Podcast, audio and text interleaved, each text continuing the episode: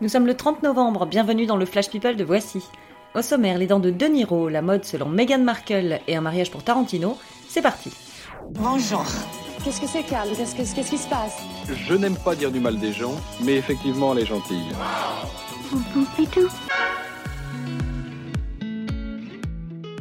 Pas de peau pour Robert De Niro. En début de semaine, l'acteur de 75 ans a perdu une dent en mordant bêtement dans un toast. Aïe. Ironie du sort, il devait tourner le lendemain une pub pour une marque de pain de mie. Alors pour ne pas perdre la face, Bob a fini aux urgences dentaires. L'histoire ne dit pas si la petite souris est passée. À votre avis, qui est la plus influente, Meghan Markle ou Kylie Jenner? D'après une étude américaine, la personnalité qui provoque le plus d'achats en matière de mode, c'est Kylie, la Benjamin de la fratrie Kardashian. Elle arrive juste devant la duchesse de Sussex. D'un autre côté, faut bien admettre qu'une tiare, c'est pas facile à porter non plus tous les jours.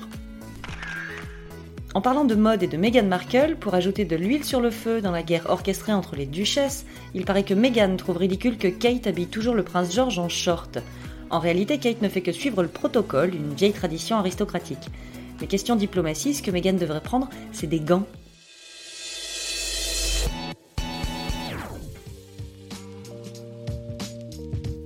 Mariage plus vieux, mariage heureux Quentin Tarantino aura attendu d'avoir 55 ans pour se marier pour la première fois.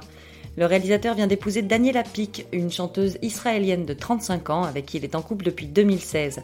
Une histoire express, ils ont fait ça à Los Angeles et rassurez-vous, la noce s'est mieux terminée que dans Kill Bill.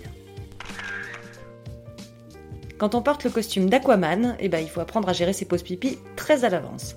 Jason Momoa raconte que pendant le tournage du film, sa combinaison était tellement moulante qu'il lui fallait des plombes et une armada d'assistants pour réussir à l'enlever. Bah oui, mieux valait donc ne pas être confronté à une envie pressante. C'est encore qu'une rumeur, mais aux États-Unis, on raconte que Cathy Holmes et Jamie Foxx ont l'intention de se marier à Paris cet hiver. Après des années à s'aimer en secret à cause d'une clause dans le divorce avec Tom Cruise, Cathy est enfin libre.